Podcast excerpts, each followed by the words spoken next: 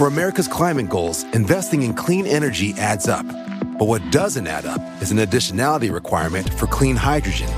Additionality would put an unnecessary and inequitable burden on domestic clean hydrogen producers and have serious consequences for America. America needs clean hydrogen, but an additionality requirement just doesn't add up. Get the facts at cleanhydrogentoday.org. Paid for by the Fuel Cell and Hydrogen Energy Association.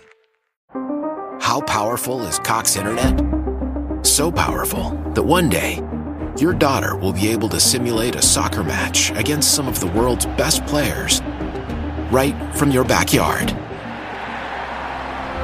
Get gig speeds powered by fiber from Cox.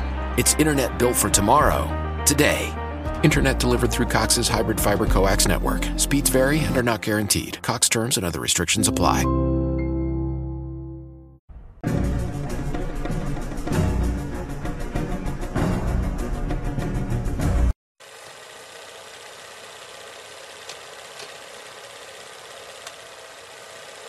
Hola, ¿qué tal amigos? Sean bienvenidos a un capítulo más de Podcast Extra Anormal. Mi nombre es Paco Arias y estoy muy contento de estar nuevamente aquí con todos ustedes. Esta ocasión es una ocasión verdaderamente especial porque es un especial Día de las Madres y bueno, en esta ocasión me acompaña mi mamá, Elsa García. ¿Cómo estás, mami? Muy bien. Qué muy bueno. contenta. ¿No estás nerviosa, mamá? No, Para, nada. Qué bueno. La verdad estoy muy contento de que estés aquí número uno porque yo aquí he contado, me he robado tus historias. La verdad es que eh, mucha gente ya conoce unas historias que he contado, pero yo creo que estaría súper de lujo que no las cuentes tú de primera mano, ya que tú fuiste la persona que vivió todo esto. Antes de empezar, amigos, quiero darles un súper abrazo a distancia y toda mi felicitación a todas aquellas madrecitas que nos están mirando en esta noche de terror, a todas las mamis y las que están por ser mamis, también les mando un fuerte abrazo de mucho corazón. Les deseo lo mejor a todos ustedes y vamos a empezar con esta noche de historias de terror. Hoy como lo vieron y como ya escucharon me acompaña mi mamá, entonces vamos a contar algunas historias que hemos preparado para todos ustedes. Antes de empezar también te invito a que te suscribas en el canal. Si nos escuchas por Spotify también nos puedes seguir por allá y no olvides estar apoyando este proyecto para que vengan más y más proyectos más adelante.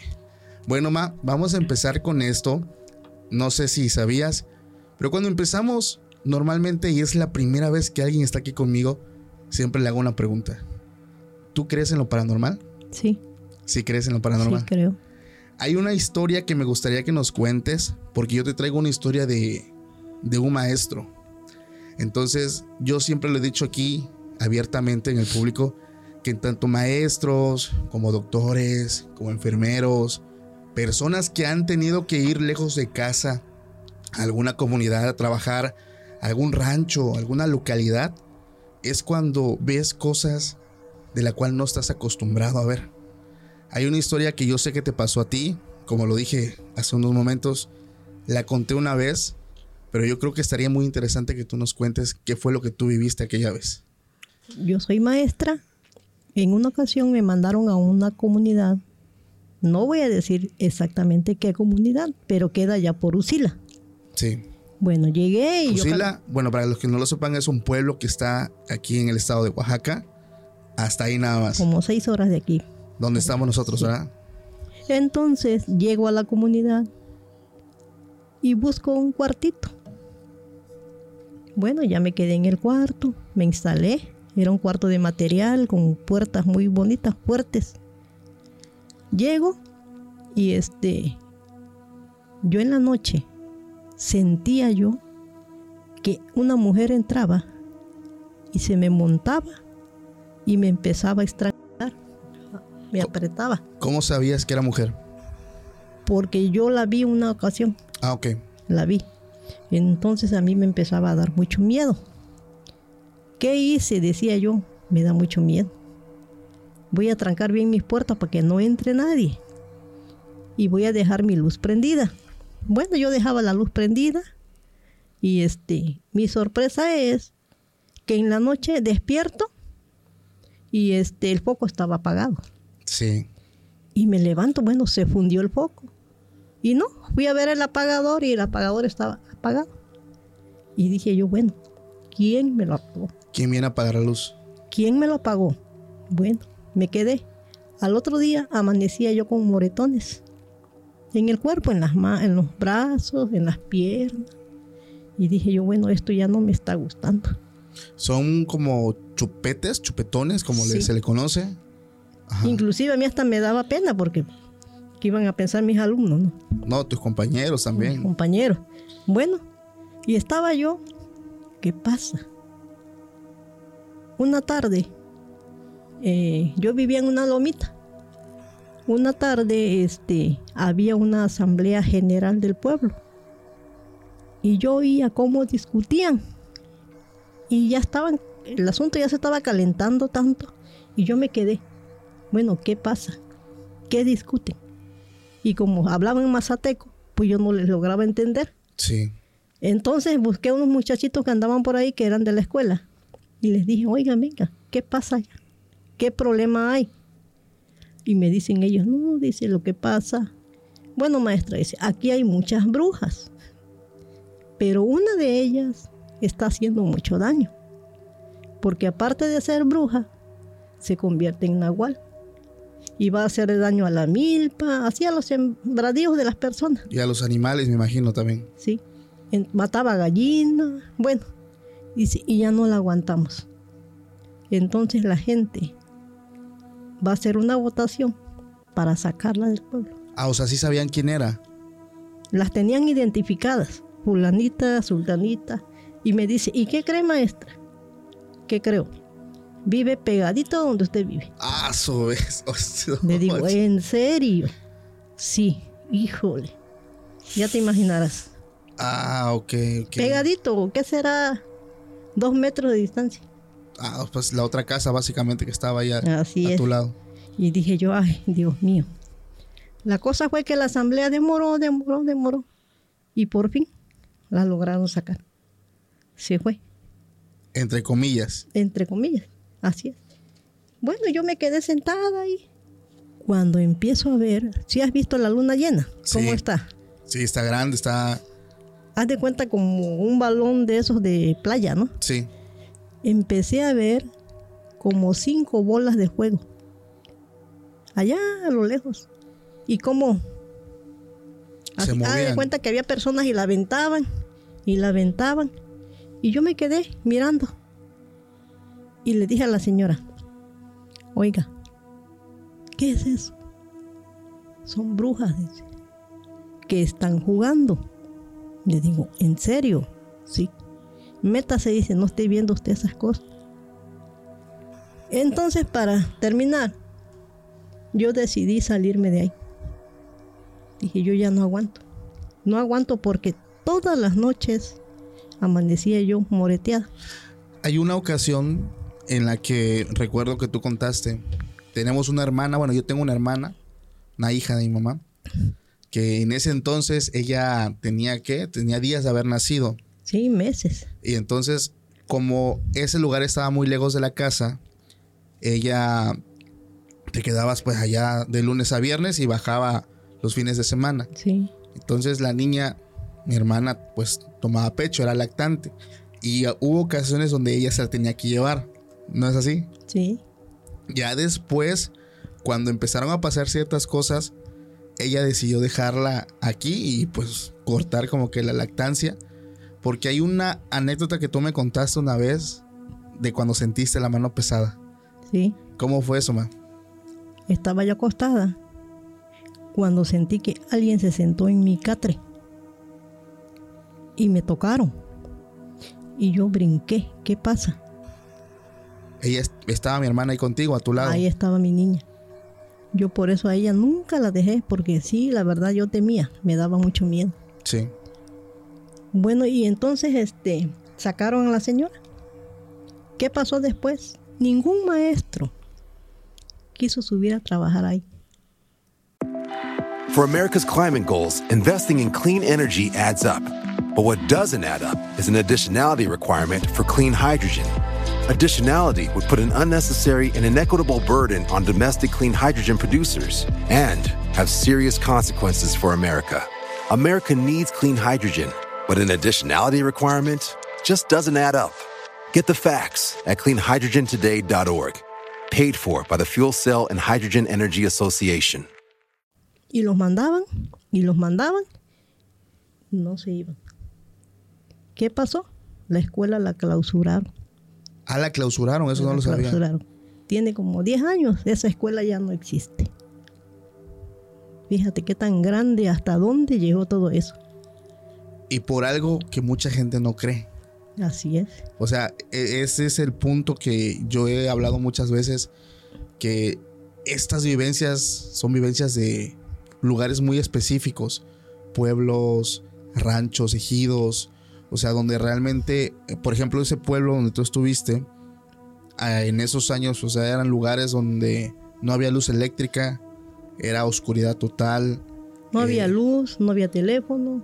no había Yo nada. no sabía nada de mi familia en toda la semana. Eso qué duro, ¿ah? Imagínate. Y luego para llegar donde había comunicación, eran cinco o seis horas caminando. Ah, su bestia. Así. Y entonces ningún maestro quiso subir. ¿Por qué? Porque todos platicaban lo mismo que yo te estoy platicando. O sea, también tenían esa experiencia con... Todos los maestros. Wow. ¿sí? Todos. Decían, "No, miren cómo amanezco, miren cómo amanezco, yo no quiero ir allá. Y dejaron la escuela. Ah, su bestia. Sí. Son experiencias fuertísimas que ojalá y en algún momento venga alguno de tus compañeros también a compartir cómo fue su vivencia. Te quiero también contar esa historia y si la quiero contar también a toda la gente. Es un maestro y esto no es de tanto tiempo, es, bueno, sí, tiene más de 20 años. Fue en el 2001. Ujú. Este maestro me escribe que él lleva, bueno, en el 2001 llevaba más de siete meses de haber llegado eh, como maestro de telesecundaria a una comunidad. Esto fue en el mes de noviembre. Él llegó a un ejido de, que se le conoce como el ejido de Zaragoza en el municipio de Ciudad Valles en el estado de San Luis Potosí. Exactamente una región llamada como la Huasteca Potosina. Él dice que para llegar a ese lugar era un camino no tan largo, pero en esos años era un camino muy feo, lleno de terracería, por lo cual era muy tedioso viajar pues todos los días, ¿no? Entonces Tiene que quedarse. tenía que quedarse Así es. dice que había un matrimonio dentro de esa escuela. Este, que sí, ellos sí viajaban todos los días en un carrito muy viejito, pero pues que le daba muchísima pena a él decirle, oiga, maestros, me da un rayo, me puedo ir con ellos. Entonces, este, pues no, dice, pues bueno, me voy a quedar.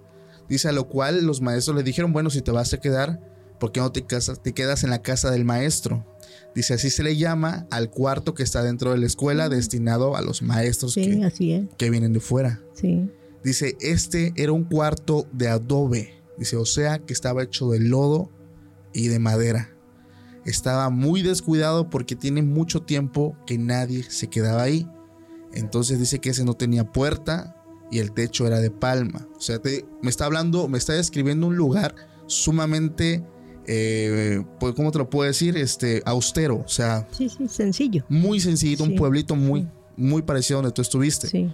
Entonces dice, yo me puse a arreglarlo, le puse, me puse a darle un cambio, dice, porque la verdad el lugar estaba súper en penumbras, o sea, estaba muy mal. Y poco a poco fue quedando pues ese, ese cuartito, dice. Algunos padres de familia fueron muy amables conmigo y me prestaron algunas cosas, como una cama, o sea, los maestros que vivían ahí cerca le empezaron a ayudar al maestro nuevo. Y dice él que algo que para él era muy aterrador es que a partir de las 6 de la tarde, todo el pueblo estaba en plena oscuridad total. O sea, a partir de las 6, 7, el pueblo como no había electricidad, Quieto. quieto. O sea, solo escuchabas el ruido de los grillos, el aullar ahí de alguno que otro perrito, de los coyotes. Entonces dice que pasó el tiempo y él fue haciéndose de amistades ahí en el pueblo. Dentro del pueblo había un muchacho con el que él empezó a jalar mucho. Dice, él le gustaba mucho salir de cacería. Ahí dice, pues, estaba muy, era muy común la cacería de conejos. Entonces es, yo dice, en las tardes pues daba clases y después de clases o en la noche salía con él, dice, nos echábamos una cervecita y nos íbamos a cazar. Dice, una noche salimos a cazar ya muy tarde, dice, eran más o menos las 10 de la noche y llevábamos un par de escopetas, unas linternas de mano y una botella de agua, dice. Llevamos también donde echar como un recipiente donde ellos echaban este pues lo que cazaban. Sí. Dice que decidieron ir a un lugar que está un poquito más lejano de donde están, porque en esa temporada decían que había muchos conejos. Entonces, yendo en plena oscuridad, únicamente con las linternas, llegaron y deciden dividirse. Uno se fue por la derecha, el otro se fue por la izquierda. Dice que quedaron de verse en un punto fijo donde había un árbol, como en unos 15, 20 minutos, en lo que cada uno empezaba a, A cazar. uno empezaba, empezaba a cazar. Entonces dice, bueno, yo me fui abriendo paso. Dice, era una noche de luna llena. Estaba muy bonita la noche. Dice, en esa parte sí había un poco de camino, o sea, no iba entre el monte. Como a los 10 minutos se da cuenta que a lo lejos ve dos esferas rojas. Que como tú lo dices, es, es lo que me impresiona mucho. O sea, cómo concuerdan las historias. O sea, no es que sean como platillos voladores. No.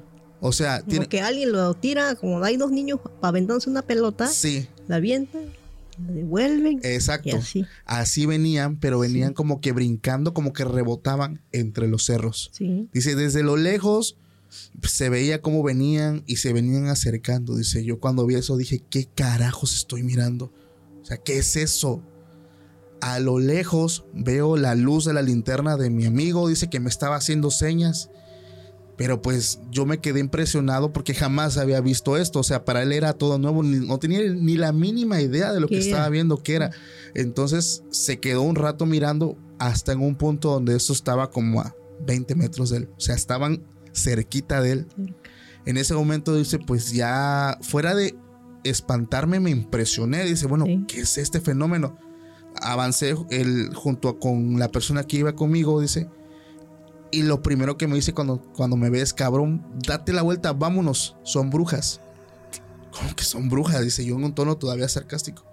Vámonos, canijo, estos son brujas, vámonos, vámonos, vámonos. Se van.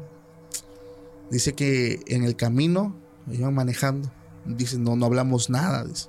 Él no venía hablando nada y, y sí le veía la cara de preocupación. Dice, o sea, él, venía manejando, pero venía muy, Sí, sí, impresionado. muy impresionado. Entonces yo, yo estaba confundido, dice, porque una, él es del pueblo, él debería saber qué onda y él es el que viene espantado. Dice, bueno, dice, no perdí la calma. Llegamos, dice, me dejó, me dijo, mañana hablamos, cabrón, enciérrate y mañana vengo, dice, mañana platicamos. Y si es muy tarde, ya eran, llegaron ahí al cuarto como eso de las 12, dos y media, dice, ya era muy tarde. Bueno, dice, al día siguiente, él se levanta, era un fin de semana, no tenía clases. Y se da cuenta que cuando despierta y quiere moverse, el, el cuerpo le pesa muchísimo. Dice, o sea, es, es algo que me tentaba el rostro y sentía el rostro caliente. Y estaba seguro, no tenía termómetro, pero estaba seguro que tenía fiebre. O sea, tenía el cuerpo muy caliente. Y es como si me hubieran, no sé, como si algo me hubiera pasado en las piernas que no las podía mover. Dice, yo solía comer con una señora del pueblo, Sí. que es la que me daba el desayuno, el almuerzo y luego la cena, dice, Sí. yo le pagaba. Y este, y esa vez yo no podía ir para allá, entonces le hablé a uno de los niños del pueblo, le chiflé, dice, porque pues no tenía puerta el cuarto, dice, luego le ponía un mueble nada más como puerta. Oye, dice, dile a doña señora que me mande desayuno, no puedo ir para allá. Dice. Sí, profe, dice. Ya se fue el niño a buscar la comida, dice. Regresa, dice, comí, pero no, o sea, yo me sentía muy mal, el cuerpo lo, lo sentía muy extraño, me dolía todo, las piernas, no tenía energía, se sentía como que si caminaba se desmayaba.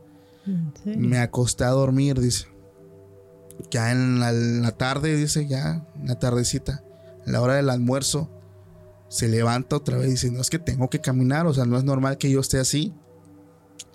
Se sienta en la cama y al pararse siente el dolor en todas las articulaciones. Dice, no es que yo tengo que caminar. Dice, me fui caminando. Dice, donde la señora estaba, estaba como a 25, 30 metros. No estaba ni lejos. Pero dice que se fue caminando agarrándose así de las, de las paredes, de la calle, hasta llegar con la señora. Y la señora cuando lo ve le dice, bueno, profe, ¿qué tiene usted? No vino a comer en la mañana, dice, le mandé con Juanito. Sí. Pero ¿qué, qué le pasa a usted? ¿Qué tiene? Dice, no sé, dice, este, yo no le conté nada en ese momento a la señora, dice, me dio un caldito de pollo, pero yo no tenía hambre, dice, pero yo sé que tenía que comer. Dice, ya estaba un poquito, pues como anocheciendo, y la señora en la mesa tenía una lámpara de gasolina. Sino que cuando pongo mis brazos en la mesa y me llega como que el resplandor, me di cuenta que en esta parte del antebrazo tenía unas rueditas así como de este tamaño moradas y dos puntitos en medio. O sea, no me lo había visto, dice, me veo, me reviso todo el brazo. Todo el brazo estaba lleno de esas ruedas, este... Le chuparon toda la sangre. Ah, para allá voy. La señora le dijo, profe, eso tiene muchos años que no lo veo. En ese momento me dijo la señora, profe, con todo el respeto, quítese la playera. Ahí viene lo fuerte. Se levanta la playera. Todo el pecho, todo el estómago, la espalda, llena de chupetes. Y los chupetes tenían como dos hoyitos en medio. Dice, profe, necesita irse de urgencias al médico. Dice, eso es porque las brujas lo chuparon. Eso tiene añísimos que no lo vemos aquí en el pueblo. Dice, tiene muchos años que no lo vemos. Y eso es porque le chuparon sangre. Se siente así porque no tiene sangre en el Débil. cuerpo. Está muy débil. Sí. Entonces, láncese al hospital, al- aquí cerca donde está el, el- el médico del pueblo, dice, porque esto requiere atención médica. Mire, antes de que se vaya, dice, me empezó a untar ajo en, en el cuerpo, me dio ajo molido, dice, un, como un topper.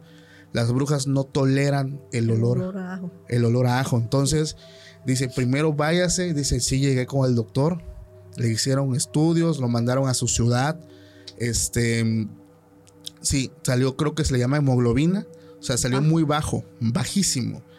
Regresa al pueblo porque pues tenía que regresar a trabajar, su incapacidad termina. Dice que pues él no se quería quedar, o sea, en, el, en ahí, y sobre todo porque la señora le dijo, cuando una bruja te chupa, va a regresar hasta acabarse todo, o sea, o sea, y cuando ya te echa el ojo, regresa por ti Hasta acabarlo. hasta acabarlo, exactamente. Entonces él tenía mucho miedo, pero afortunadamente cerca de las dos, tres meses, dos, tres meses, le dan el cambio de zona, Cambiaron. lo cambiaron. Pero él tuvo que externar pues lo- su situación, ¿no? O sea, básicamente estaba mucho en riesgo. Pero se me hace muy curioso el fenómeno de las bolas de fuego, o sea, porque tu experiencia, la historia que me mandan y muchas más que he leído, o sea, es un fenómeno extraño, se me hace un fenómeno muy asombroso. En el camino de Chalma a Ciudad de México también es un lugar que es conocido porque hay, hay muchas brujas, Muchas brujas. demasiadas brujas. Pero ¿por qué piensas, ma, que, que- que este fenómeno se sigue dando hoy en día? Porque la gente, pues es mala. Es mala. Es mala. Tan mala, imagínate que la escuela la dejaron ir. Habiendo niños. que tenían el derecho a la educación. Así es. ¿Verdad que esa escuela era muy, muy pequeña donde tú estabas? Sí, había tres grupos. Tres grupos. Había como 40 alumnos Y ellos, por ejemplo, tuvieron que irse a otro pueblo a terminar. su a terminar secundaria. su secundaria. Sí. Tú eras maestra de telesecundaria, ¿verdad? Sí, O sea que se les hizo todavía el, el- ahora sí que el, el terminar la escuela más complicado más complicado, más gastos y todo. Sufrimiento para los muchachitos. también para sus papás. También para los papás, que son los que aportan. Ya. Sí. ¿Hay alguna otra historia que nos quieras compartir, man? En otra escuela, cuando yo empecé, fíjate, ¿eh? empecé, llego a la comunidad y este, como que acabas de decir, siempre hay una casa del maestro. Sí. Entonces, llego y me dice la autoridad municipal, maestra, la casa todavía no la tenemos bien para que usted entre. La casa del maestro. Y le dije yo, bueno, no se preocupe, porque había un salón nuevecito. Y yo ya le había echado el ojo. No se preocupen, yo me voy a quedar en ese salón. Pero ¿cómo? Sí, en lo que ustedes me componen el, El salón el del- salón, me lo adaptan bien. Bueno, me quedé una semana. Tapaba yo las ventanas de noche, ponía yo sábanas, todo lo que yo pudiera po- poner para quedarme a dormir. Bueno, pasó la semana y llego a la siguiente semana, un lunes. Llego, me levanto el martes temprano y pasa un señor por ahí.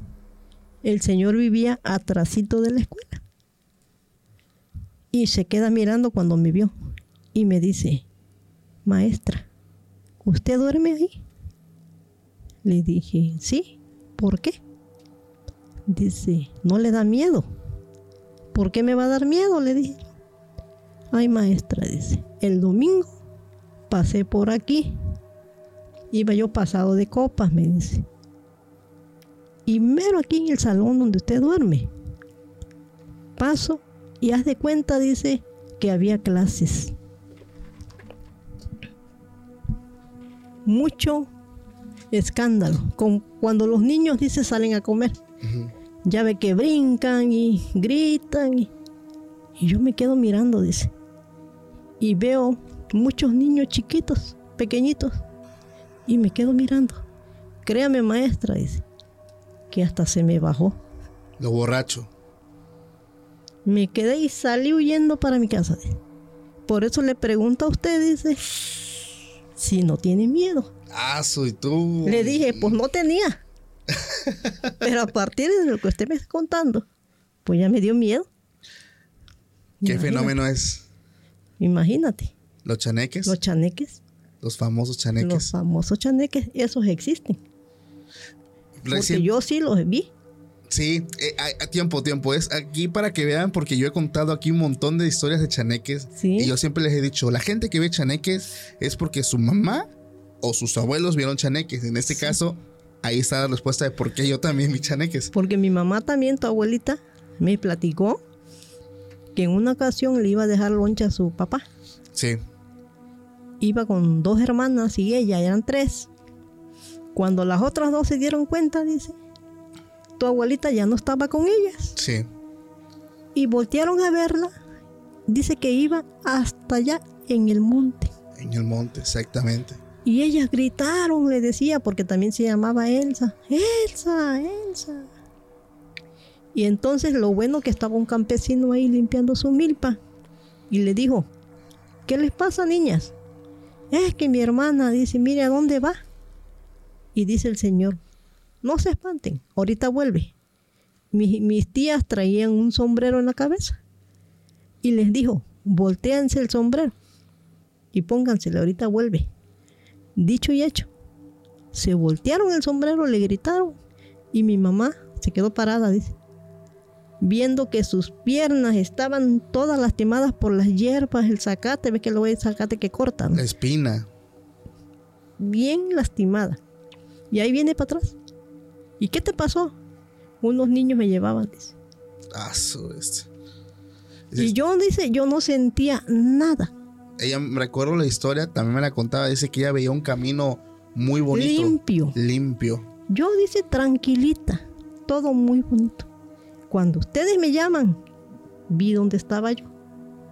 En medio del monte, bueno, Sí, sí, sí. sí. Los chaneques existen ¿Y porque tú los viste, mami? yo los vi en una comunidad. Los muchachos iban a educación física. Fuera de la escuela, teníamos que caminar un tramo para llegar más pronto. Ya que luego hay atajos, ¿no? Para Sí. llegar más pronto. Y me dicen mis alumnos, les dije yo, ¿y por qué no nos vamos para ahí para llegar más pronto? Maestra, dice, ¿usted quiere ver los chaneques? Vámonos por ahí. Ah, o sea, ya era conocido el lugar. Y entonces yo les dije, sí, sí los quiero ver. yo los quiero conocer. Y me dice, ¿y no va a tener miedo, maestra? Digo, no, no voy a tener miedo porque me voy a voltear. Yo traía una cachucha. Sí, sí, sí. Pues íbamos al sol, ¿no? Sí, sí, sí. Dicho y hecho. Bajamos. Andaban unos niños chiquititos. ¿Qué te puedo decir? Menos de medio metro, creo. Encuaditos. Ah, canijo. Cuando nos vieron, salieron para el monte. Porque yo no me mostré miedo. Sí. Sí, los vi. Tuve la gran dicha de verlos porque yo no creía en eso tampoco. Yo decía que mi mamá era puro cuento. Sí, sí, sí. Pero sí logré ver esos chaneques Y ahí también estabas en un en una comunidad. en una comunidad, ¿no? Sí, acá por la cañada. Ah, ya. Acá por Huautla de Jiménez. Donde están los famosos hongos de María Sabina. Donde están los hongos de María Sabina que nunca probé ni quise probarlos. Yo en algún momento he dicho que los quiero probar. No, no, no, no. Yo nunca quise porque a veces tienen sus consecuencias. ¿Sí? ¿Te enteraste de alguna que Sí. qué pasó? A veces hay chantajistas que dicen que saben dar los hongos Ah, ok, ok. y te los dan mal. y queda uno todo, sea, quedas todo. Sí, o sea, ya no. Sí, ya no vuelves, te quedas en ese viaje. Entonces dije yo no, yo no voy. Y muchos compañeros sí los probaron. O sea, hay mucha gente diciendo, no, este, yo conocí a María Sabina, o yo sé, o soy pariente de María soy Sabina. pariente, soy sobrina, soy... Ah, o sea, Pero- son estafadores, o sea, y el problema es que a lo mejor no te miden bien como que el- la porción. Porque se dan por tomas, Ah, ok. te dan una toma. Y tú vas diciendo, no, pues No me pega todavía. ya como que ya me empieza. Ah, pues tengo otro. Y así. Ah. Y más lo que no me gustó porque luego me, di- me dijeron que los daban de noche. A oscuras. Sí, es que se hace lo que es un ritual. Entonces dije yo, no me gustó. Sí. Por eso dije yo, no. Pero sí tuviste en algún momento la curiosidad de probarlos. Tuve curiosidad, sí. Pero al mismo tiempo dije, no, Oh, ya eso no lo sabía. Pero sí está interesante. está interesante. Tengo muchas anécdotas de, de las comunidades. Pero fíjate, Paco, te voy a contar una que me pasó hace poco. ¿Esa la conozco o no la conozco? Mm, no me acuerdo de haberte la contado. A ver, Iba yo aquí caminando en pleno centro, aquí de la ciudad. aquí en la ciudad. Ah, no me la sé. Tengo dos. Iba yo caminando en una calle muy conocida, en pleno centro. Para hacerte más Exacto. exactamente, dos cuadras del mero centro. Ah, ok. Iba yo caminando un día como a eso de las 6 de la tarde. Ya el solecito ya empezaba a bajar. A lo lejos vi una silueta vestida de negra, de negro, perdón. Y yo dije, como yo tengo siempre la costumbre de que no me gusta toparme gente así por miedo, ¿no? Que me asalten o algo. Entonces yo dije, es hombre. Y me iba yo acercando y vi que era mujer. Vestida así como policía, playera negra, pantalón negro. Y dije, yo de todas maneras me voy a cruzar porque no sabemos, ¿no? Ay, perdón, Sí. no sabemos. Fíjate, al cruzarme, pues ya no estaba yo mirando de frente. Tuve que mirar así para donde iba yo caminando. Cuando volteo, ya no la vi. Y yo me quedé porque no sentí miedo, O sea, pasó a tu lado. pero del otro lado Sí, de otro lado de la calle. no la vi. Y me quedé. ¿A dónde se metió? Y yo todavía valiente, dije, voy a ver. Y volví para atrás, dije yo, voy a ver si hay alguna puerta, algún portón, y ahí se metió. Sí. No vi nada, Ah, canijo. puras paredes. Entonces sí, fue cuando empecé a sentir así como escalofrío. Sí. Y dije yo, no, vámonos. Velas. Sí, fíjate, aquí en pleno centro de la ciudad. Y andaba todo de negro. Andaba todo de negro. Es como que una. Digo, yo también siempre ando de negro, ¿verdad? Pero. Pero no, o sea, hay gente que, que como que tiene la costumbre o que profesan cierto tipo de prácticas, pero dentro de sus, digamos que sus costumbres es la vestimenta negra. A mí me gusta el negro porque es un color que me encanta, no es porque practique nada, pero en general la gente se dice que viste de negro. Eh, son personas que tienen... Tienen como- algunas creencias, ¿no? Sí, exactamente. Así es. Así es. Y yo me fui a cerciorar a ver a dónde se metió. Sí, para descartar, Sí. ¿no? Y eran puras paredes, A la vida. ni una puerta, Sí, dije yo. Imagínate, tremendo, tremendo. tremendo. Y es que fue aquí en, en el en centro. la ciudad. Sí, sí, sí. Y me pasó otra también en una de las calles del mero centro. Había yo salido de un centro comercial y me dieron un montón de bolsas que había ido a comprar un material eléctrico. Y entonces dije yo voy a guardar mis bolsas en una bolsa mandadera que traía. Y me puse sobre la banqueta. Fíjate, ¿eh? me puse sobre la banqueta. En eso miré hacia mi derecha y vi venía una persona mal vestida, sucia, con un desarmador en la mano. Ala. Yo me quedé mirando porque me impresioné de ver eso. Fíjate qué hacía. El desarmador For America's climate goals, investing in clean energy adds up. But what doesn't add up is an additionality requirement for clean hydrogen. Additionality would put an unnecessary and inequitable burden on domestic clean hydrogen producers and have serious consequences for America. America needs clean hydrogen, but an additionality requirement just doesn't add up. Get the facts at cleanhydrogentoday.org. Paid for by the Fuel Cell and Hydrogen Energy Association. How powerful is Cox Internet? So powerful that one day, your daughter will be able to simulate a soccer match against some of the world's best players right from your backyard. Get gig speeds powered by fiber from Cox.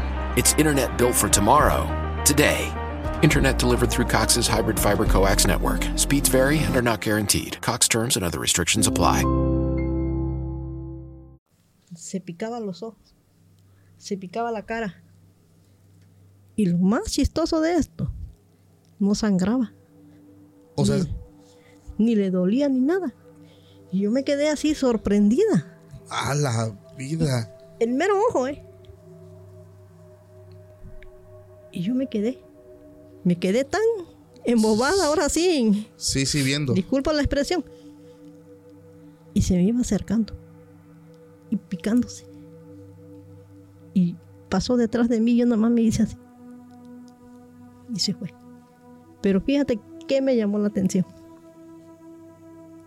Que la gente venía, iba, atravesaba en la calle y ninguno vio lo que yo vi. Ah, canijo. Eso fue lo más impresionante. No estamos hablando entonces de, de algo normal. Ya, ya entramos en terrenos sobrenaturales ahí. Así es. Ah, su vida. Fíjate que. Y me- yo me quedé así. Sí, sí, Y no me quise quedar con la duda. Iba saliendo una señora. Y le dije, señora, ¿usted vio lo que yo vi? ¿Qué dice? Y le platiqué. No, yo no vi nada. Ah, la. Y dije yo, ah, yo no quiero ver esas cosas. Pero lo vi. Eso fue apenas. Apenas tendrá como tres meses. Así se picaba los ojos. Fíjate que, ¿cómo es, no? Cuando, digo, en mi caso, en tu caso y en el caso de mi abuela, venimos sobre una misma línea, Así es. cómo tenemos como que esa tendencia a ver cosas. Digo, muchos lo aquí lo quieren en sus vidas, pero realmente a veces no es, o sea, no es tan padre. No, No, no es bonito. es eso. bonito eso, No, o sea, eso no. Abrir las- los ojos, este. el tercer ojo. Sí. Digo, no, no, no, no Es me gusta. No, porque es que cuando no estás acostumbrado y ves ciertas cosas, eh, puede, pues puede, estás en riesgo de tener algún tipo, no sé, hasta de enfermarte del susto, porque no es normal. Todo lo que vas a ver son cosas que no tienen coherencia, o sea, Así es. no hay lógica. No. Fíjate que dentro de los fenómenos que estoy seguro que también conoces, te quiero contar una historia, pero también te quiero preguntar, ¿conoces a los nahuales? Sí. Tuve la dicha de. Ahí, el mismo pueblo donde fui, donde sacaron a la bruja. Sí. Esa misma bruja Era se convertía en nahual. Se iba a comer el maíz de las personas, la siembra que tenían Sí. las personas. Y por eso no la quería. Fíjate que el, el gen- el género como tal de los nahuales, skinwalkers, personas que simplemente cambian su forma física, Sí. es una algo que la- a la gente, y no me va a dejar mentir, les gusta mucho. O sea, conocer, porque todo lo que sabemos es a base de creencias, de leyendas y básicamente, pues, este, de lo que se conoce de boca en boca. O sea, porque no hay como que entres a Google y, y encuentres información verídica. Yo tengo una información de las comunidades, ya ve que luego las personas platican. ¿Qué te dicen? Porque yo dije, bueno, ¿qué es un nahual?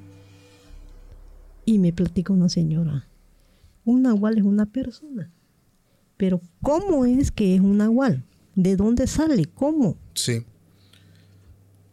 Me dice, mire, cuando la señora está embarazada, debajo de la cama donde va a nacer el niño, ponen un animal. Así me dijo, yo no sé si sea verdad.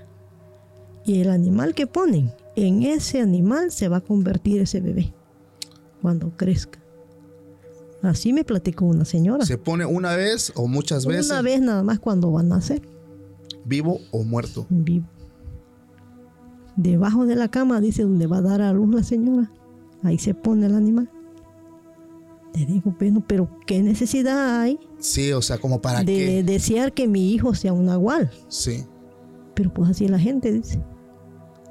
Ah, ok. Es como, Y Yo no, es como un tipo de ritual. no lo creí ni lo creo, pero pues, si la gente lo dice, Y es que la gente de los pueblos, pues tiene, o sea, sus creencias. tienen sus creencias muy arraigadas. Así es es. la realidad, o sea, creen muchas cosas y aunque a nosotros tal vez se nos salga un poco absurdo, pues a veces ya cuando estás presenciando las cosas ya dices, ok, no es tan, tan descabellado. Sí. Quiero contarte esta historia que tiene que ver con uno.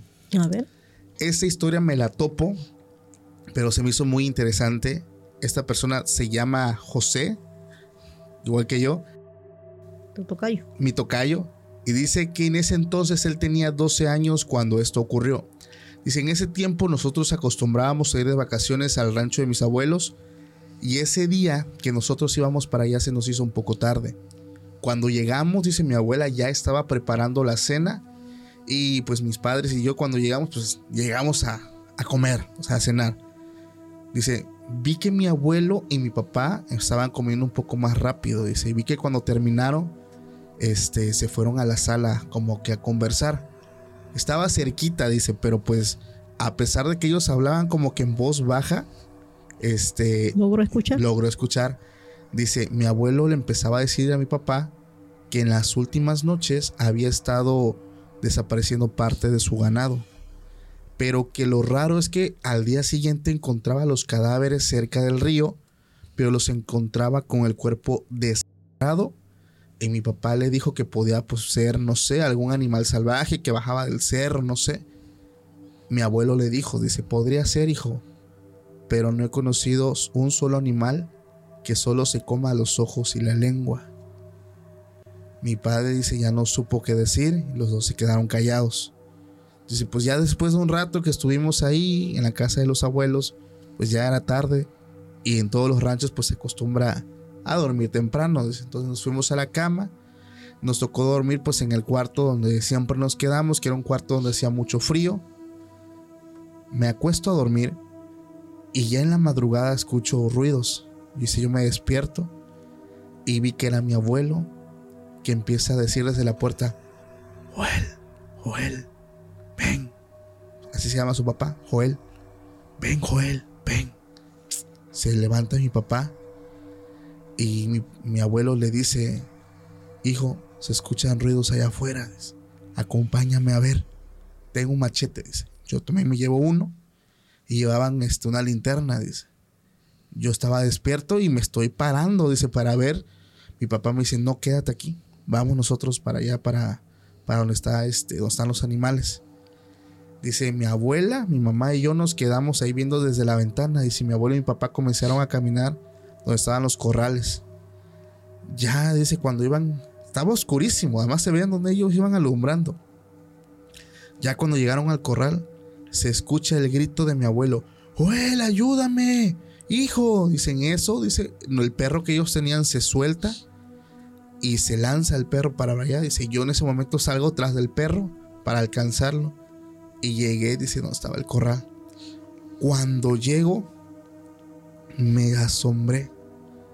Vi a mi abuelo en el piso y vi a una bestia que jamás había visto. Dice que estaba entre las sombras. Estaba muy grande. Abajo de la bestia había una cabra que estaba ya desgarrada.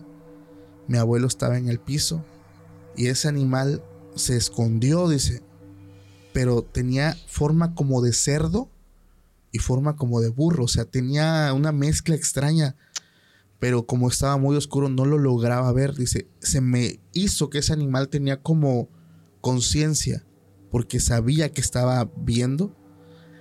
Se vi- escondió. se escondió. Vi que el machete de mi abuelo tenía sangre, dice. Yo pensé lo peor. Pero en ese momento vimos que el animal, eh, para empezar, el animal dice que tenía pelaje gris. No era negro, era gris. pero que el animal aprovechó un descuido y se fue. Y si escuchamos cómo iba pisando las hojas y moviendo el monte. Y en ese momento, dice, mi papá estaba a un lado también, dice, acechado, o sea, como que estaba también ahí pendiente de lanzar el otro machetazo, dice. Ya, dice, esperamos que ya no hubiera ruidos y nos metimos a la casa. Ya estando ahí, mi abuelo nos dijo que su machete tenía sangre, porque como él llegó primero al corral, vio, vio al animal de espaldas. Dice, el animal estaba con, la, con el animalito que estaba comiéndose y mi abuelo lanza el machetazo, el animal se dio cuenta y lo que hizo fue meter como que su brazo se cubrió y se lastimó al, a la bestia. Bueno, dice, ya nosotros esperamos para que amaneciera. Eso fue como a las 5 o 6 de la mañana. Dice, no tardó en amanecer y nos fuimos. Dice. Lo asombroso de la historia. Mi abuelo se va al pueblo, está cerquita del pueblo. Fue a la tlapalería y el señor le dice, Oiga, ¿dónde? ¿Se enteró lo que le pasó a don Miguel, su vecino? ¿Qué? ¿Qué le pasó? Pues quién sabe, Quién sabe si se peleó con alguien o no sé. Pero trae una herida como de machete en el brazo, dice. Hoy te voy a contar algo parecido. Y le dice, don Miguel era el brujo del pueblo. Nahual. Nahual. O sea, increíble cómo estos fenómenos pasan todavía. ¿Te acuerdas de lo que platicaba tu abuelita? ¿Específicamente qué? Que ella también fue maestra. Sí, sí, sí. Llegó a la casa del maestro y dice que todas las noches se escuchaba algo que llegaba a la palma de la casa. Sí, porque el techo era de palma. Sí, todas las noches, todas las noches. Y ella no podía dormir. Y de tanto, tanto, tanto, le platicó a las personas. Oiga, fíjese que todas las noches me llegan a quitar el sueño, no me dejan dormir. Mi abuela. Ok. ¿Cómo va a ser, maestra? Sí. Lo vamos a espiar. Y lo vamos a matar. Lo espiaron. Una noche llega, lo macharon. Quedó muerto. Al otro día se enteran que un señor del pueblo había fallecido a machete. Fíjate. O sea, eso que tú platicaste es verdad. Sí, sí, sí. Eso es verdad.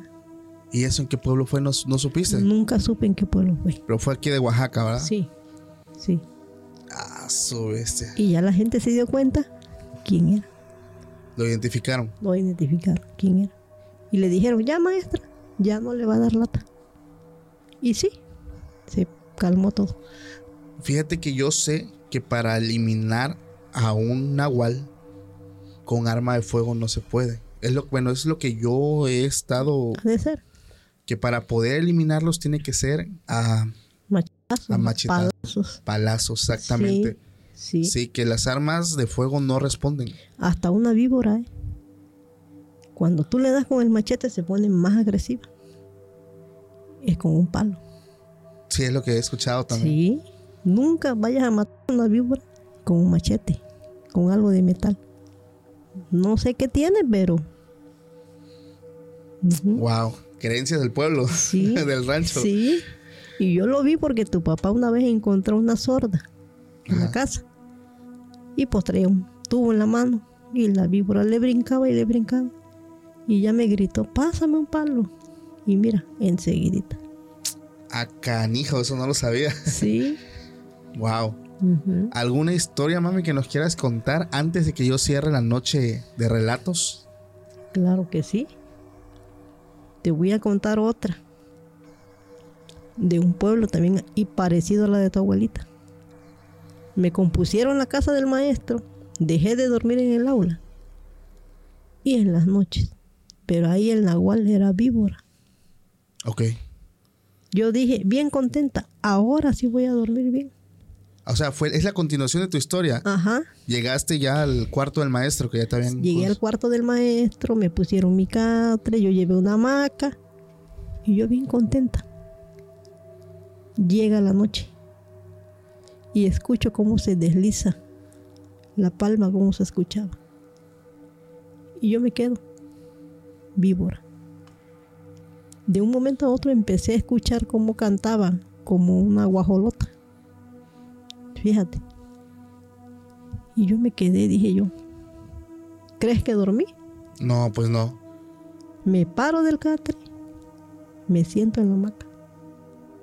Dije yo, a ver a qué horas baja por los mecates. Ah, la vida. Toda la noche me la pasé en vela. La primera, el primer día que me pasaron a la casa. O sea, no dormiste. No dormí nada. Y estabas entre duermo en el cuarto del maestro donde está esto, me regreso al, al salón de yo los al salón ya no. al otro día le platiqué a unas mamás y me dijeron, ay maestra, es fulanita, es Nahual. Ah, la vida. No le vamos a hacer nada, dice. Vamos a ir a hablar con ella. Le vamos a decir que la deje de molestar. Si no obedece, pues la vamos a tener que linchar. Y fíjate que hablaron con ella. San- Jamás me volvió a molestar. Santo remedio. Así es. Wow. No, manches, es que esto es lo que le hace que las historias tengan un giro muy, muy diferente. O sea, que ya pasa de ser una creencia. O sea, es que eh, la, la lógica, ¿cómo haces que un animal deje de estar ahí hablando con una persona? O sea, eso para mí es lo que le da. Pero las personas ya sabían quién era. Sí, es que tienen identificados al- a, los brujos del pueblo, ¿no? A los los, nahuales. a los nahuales del Sí, pueblo. Fíjate. Fíjate que bueno, ya no sé si tengas más historias, no lo sé, pero quiero contarte esta historia para dar fin a esta. ¿O tienes otra más que quieras compartirnos? ¿O, o Sí ya, tengo, pero para otra ocasión te las traigo. ya estás? Una, pero es larga, ¿eh? ¿De qué tiene que ver? ¿De tu abuelita? Cuéntala ahorita. No, Es muy larga. es muy larga. Va, está bien. Queda muy entonces. larga. Y eso es verídico porque mis ojos lo vieron. Pero ¿qué fenómeno es? Duendes, nahuales, brujas. Queda en incógnita. Quedan incógnitas. Va. Ni duendes, ni nahuales, ni nada. Es algo más fuerte. Espanto. Algo más fuerte. Ah, ok. ¿Cuál- Ahí ya estamos hablando de palabras mayores. Ok. Queda entonces para la segunda parte. Para que la gente vea que todo lo que yo voy a platicar es verdad. Ok. Yo lo viví, yo lo vi y no nada más yo. Toda mi familia. Tú también te enteraste. Ah, canijo. Ah, ¿Cómo que no? Pues tengo que hacer memoria porque no me acuerdo. Tú te Ahora- enteraste que eso llevó a tu abuelita a la cama. Ah. ¿Ya? Ya. Ya. Ya, ya. ¿Ya? Ya, ya, ya, ya sé qué es. De hecho, demasiado tarde porque ya una vez más o menos lo platiqué. Perdóname, mami. Ya una vez lo platiqué. Este, pero pues estaría bueno que más adelante lo escuchemos de tu boca porque Así aquí es. estamos hablando de algo Muy fuerte. muy fuerte y es fuerte. real, o sea, es real. Esto son cosas que cuando mis ojos fueron testigo de lo que yo vi, Sí. este, no hay lógica. O sea, te explicas, quieres sacar conclusiones, pero no hay lógica, no hay nada. O sea, estás mirando un fenómeno sobrenatural al 100%. Sí. Tú lo viste, sí. mi esposa lo vio. Y vi cómo brincaba de un lado para otro. Sí, exactamente. Sí. La maldad existe, mami. La maldad existe. Pero ¿sabes qué? Esto lo he dicho muchas veces. La maldad existe, pero les va peor Ah, sí. a los que claro. hacen eso. Así es. Se les regresa siete veces más Sí, fuerte. Así es. Porque así pasa. O sea, no solamente es te hago, es te hago y cuidado, ¿eh? Así es. Porque el que juega con fuego se puede quemar. Voy a finalizar esta noche de, de- de- de experiencias, de anécdotas, con una que me manda una persona. Esta no tiene que ver con fenómenos de nahuales, este, chaneques. Esta persona me dice, Paco, yo en ese entonces era una muchacha que estudiaba en la universidad. Dice, yo me encontraba en mi habitación haciendo tareas, estaba yo muy ocupada. Y de buenas a primeras escuché claramente la voz de mi mamá que me decía, hija, baja a comer. Yo estaba distraída, dice. Así que bajé las escaleras sin dudarlo y llegué a la cocina y no había nadie. Dice, en ese momento reaccioné y pensé, ¿cómo es posible lo que acabo de escuchar? Mi mamá murió hace dos meses. O sea, no lo captó al momento. Si luego de eso le pedí a unas personas que fueran a la casa a bendecirla, dice que fueran a regar agua bendita. Y me dice, Paco, fue lo peor que pude hacer. En cuanto fueron las personas, la casa, o sea, fue como si lo que estuviera ahí se empezara a manifestar más. O sea, en vez de calmarse e irse, vuelve a salir. Dice que quiere recalcar que ella tuvo muy buena relación con su mamá. O sea, era hija única, su papá los dejó cuando eran muy pequeños, cuando ella era muy pequeña. Sí. Y pues ella únicamente vivía con su mamá. Entonces pues no entendía por qué ella estaba viviendo eso, si ella tuvo muy buena relación con su mamá. Dice, luego de que estas personas pues rociaron, yo empecé a vivir muchas cosas más fuertes. Dice, por las noches veía la silueta de una mujer en mi habitación, estaba adentro. Y cuando estaba dormida, había veces que yo no me podía mover y sentía como unas manos frías tocaban mi cuerpo, o sea, me tocaban el brazo y hasta lo último tocaban mi frente, pero eran unas manos muy frías. Dice, yo despertaba del sueño y estuve así por muchas noches. O sea, fue algo sumamente fuerte, pero todo a raíz de que fueron estas personas a echar agua bendita. O sea, todo se intensificó. Dice, fui a hablar con las personas que fueron a la casa, les expliqué y ellos me dijeron que eso que estaba ahí era algo muy fuerte y ellos le llaman infestación, o sea que la casa está infestada de algo. Y eso que yo veía y veía no era mi madre, sino ellos hacían referencia a un demonio. Sí. Y que lo que querían, bueno, es que ellos iban a entrar como un proceso de ayuno y oración para poder hacer como una limpia a la casa. Así es. Yo en, es- en ese momento, pues que me dijeron eso, yo ni siquiera quería ya dormir ahí, dice, pero pues no tenía otro lugar donde ir. Eh, a los días, dice, noté, mientras me estaba bañando, que mi cuerpo estaba lleno de arañones. Eran tan finitos que no sentía cuando me los hacía, pero con el jabón le empezaban a arder. Entonces en el espejo se voltea y se da cuenta su espalda, la parte de atrás de sus brazos, llena de arañones.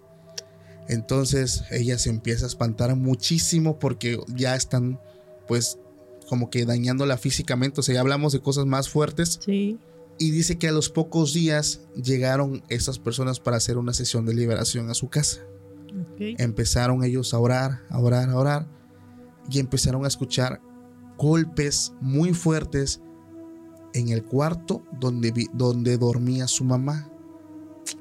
Bueno, suben las escaleras y su mamá tenía un baúl muy viejo que tenía candado, dice, pero el ruido venía de allá adentro. Dice, con mucho trabajo logramos romper ese candado y al abrirlo me sorprendí de sacar tantas cosas de hechicería que tenía mi mamá. Dice que yo no sabía. Mi mamá practicaba esto y yo no tenía ni la mínima idea de lo que mi mamá hacía. Dice, tenía velas, tenía eh, hierbas, tenía, o sea, cuando abrimos eso salió un peste Fetiches. fetiches, exactamente. Pero hasta abajo había algo que se movía. Era un libro. dice. Sacan el libro y dentro del libro había una carta escrita con puño de su mamá, a mano. Cuando lee la carta se da cuenta que era una carta dedicada a una deidad a la que su mamá servía, donde decía que ella entregaba su vida eso lo hizo cuando su mamá era joven. O sea, la carta, o sea, ese pacto que hizo su mamá lo hizo cuando ella era joven, antes de que ella naciera. Le dijo a esa deidad, y te entrego a mi hija o a mis futuros hijos porque ellos te van a servir, van a ser mis sucesores. Cuando ella lee esa carta que ella, su mamá escribió incluso antes de que ella naciera, se enteró que ella fue como que entregada antes de Mm, siquiera estar concebida Qué barbaridad. y que por eso después de que su mamá muere, ella empezó a ver a esto que ya venía como reclamando, di- digamos así, un derecho. Sí, como que le pertenece. que, ¿no? ah, me pertenece. Entonces, ella se da cuenta que su mamá era practicante de este tipo de artes y que la había entregado desde antes, cosa que jamás supo. Dice, nosotros logramos quemar todo el baúl, quemamos todo. Esa noche, dice, me tuve que quedar a dormir en casa de una amiguita de la escuela, yo no podía quedarme ahí, Mm, pero te puedo decir que cuando regreso otra vez, todo estaba muy tranquilo, se calmó. Ella pudo vivir, Salió. salió. Y bueno, Pero, parecida a la historia que te voy a comentar, ¿eh? ah, ok, adelante. pero para la siguiente. Ajá, ya de la que estábamos hablando. Sí, Sí. es parecida. Sí, e- es que allá voy. La que tú dices que ya me acordé, o sea, es exactamente igual. Y, y te das cuenta de cómo las cosas tienen tanta semejanza. En las anécdotas que son reales. O sea, aquí no estamos hablando de cuentos. No, no, no, yo lo vi. Yo también lo vi. Yo lo vi. Incluso uno de mis hijos hasta lo grabó. ¿Tiene el video todavía? No sé si lo tenga. Ah, estaría interesante. ¿eh? Sí, Pero, ¿crees que pueda ser peligroso conservar ese tipo de cintas, mami? yo digo que sí. Sí. O sea, Es le voy a como- preguntar. Es como darle vida a eso, yo digo. no Claro, es como tener como que ese recuerdo, ¿no? De cuando estaba sucediendo. Así es. pues estas cosas, o sea que sí están medias gachas. Pero bueno, familia, la verdad, mami, disfruté mucho el capítulo contigo. Muchísimas gracias por haber venido, por haber aceptado la invitación. Nuevamente le mando un fuerte abrazo a todas las madres que nos escuchan, todas las mamis. Felicidades, les deseo lo mejor de todo el mundo, les mando un fuerte abrazo.